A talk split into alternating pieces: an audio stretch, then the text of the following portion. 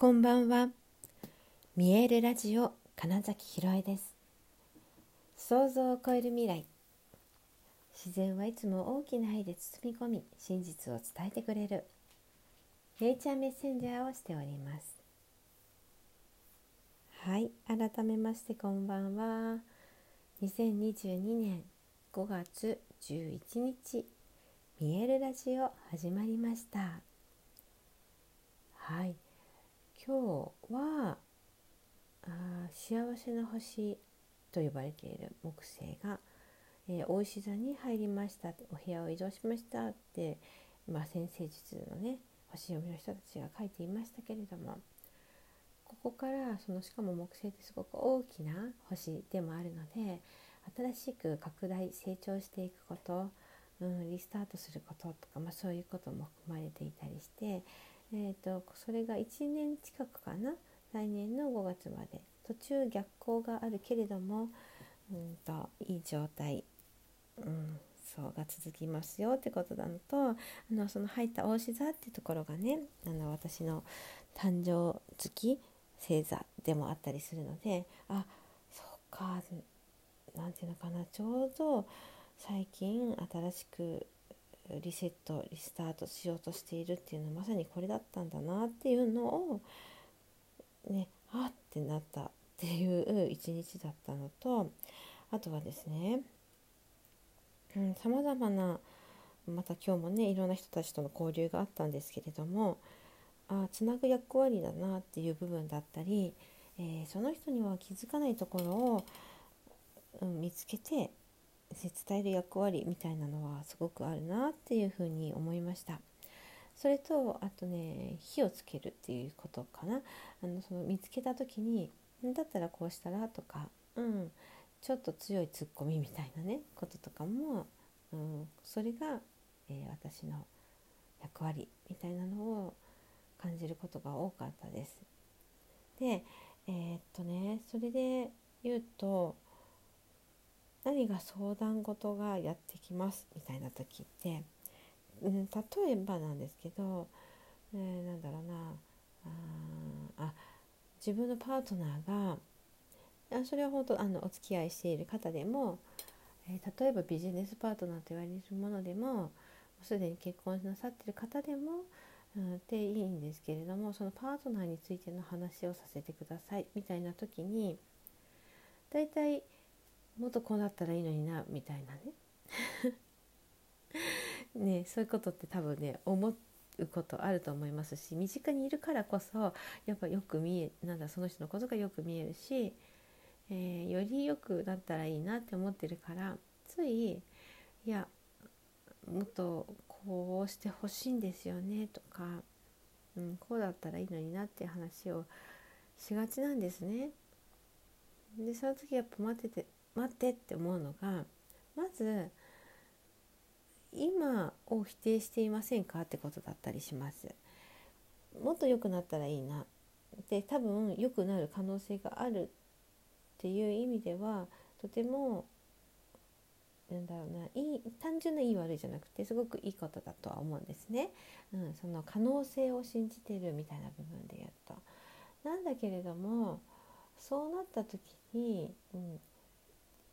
今はダメでえこうなったら良いみたいなやっぱりそこでは、えー、ジャッジメントが働いて、えー、言い悪いの世界になるし、えーと、それこそ今その人を今のその存在を否定しちゃっている。えそれがだから無意識でですけど。でそうなるとだから受け取る側のうん、もっとこうしたらいいんじゃない？みたいなのがえええ今この私は？みたいな風に、えー、思わせちゃうことあるな？みたいなことが一つ。で、えー、そういう時のこうだったらいいなとかこうなうんと今のパートナーのでいたらいいんですけど例えばうんなんだろうな。もっと自由なのにってもし言ったとするじゃないですか。うん、であそうか。で自由になった時の姿っていうのがおそらく見えていて今が違うっていう否定をするんじゃなくて、えー、期待を込めすぎちゃうというかね、えー、人がどう受け止めて感じて動く行動に起こすかっていうのはおそらく、え、ただ単に「そうじゃない?」とか言ってるよりも何て言うのかな一緒に例えばほら同じ釜の飯を食べるじゃないけど なんかそういう風にして寄り添うみたいなところから、えー、出てくるんじゃないかなって思ったりすることがあるんですね。うん、であともう一つそういう時って、えー、ね、相手に対して言っていることが、まあ、大体自分の会社のに起きていること。つまり、えーと、自分に対して思っていることをただ相手に言っていることが多いっていうことが、え、今日はね結構クリアに見えてきてですね。そう。だから人のためにいわゆる良かれと思ってえー、変わるよ変わったらすごいよみたいな。ふうな発言を例えばしたとします。でその時に今の123みたいなのを当てはめていただければなんとなくイメージできると思うんですけどもそう自分のことを認めきれてない自分が本当はもっとできると思っているからこそ、えーとそういうふうに相手に対して言っている。だからねえっ、ー、とアドバイスみたいなものか、うん、アドバイスをするっていう時にそれはだいたいその人の持っているものの投影であ全部私か全部自分かって、えー、なるヒントがそこに詰まってるんです。でこれを分かっているとだ例えば「はいはいはいはいそれあなたですよね」みたいなこととか、うんえーと、本当はこういうことがしたいんですねとかっていうふうにそもそもの、えー、話聞いてくださいみたいな時に全然違う視点を持って聞けてるんだなって思いました。そうそれがあるからこそ自然と「ああなたですよね」ってでその時に「やったらどうですか?」とかってなると私自身のだから投影になってえー、っといやそれはあなたがやりたいんですよねってなります。でもその時に「うんですね」って「違いますか?」みたいな。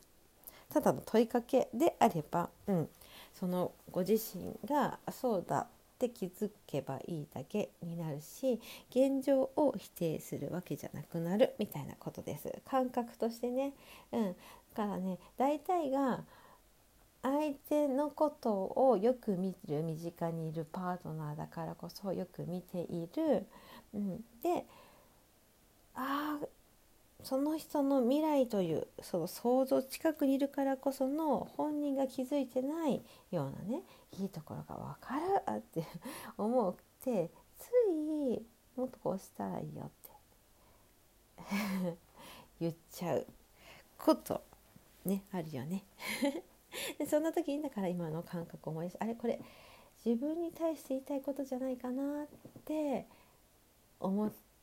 ていてみたいなことです。うん、これはねあのトレーニング次第で、えー、自分のことを俯瞰する客観的に捉えるっていうことはもう本当にねこれねトレーニング練習次第なんですね。これをいつでもやっているのが俳優なんですね。うん、常に客観的な自分がいて今演技をしている自分っていうものを捉え続けていると。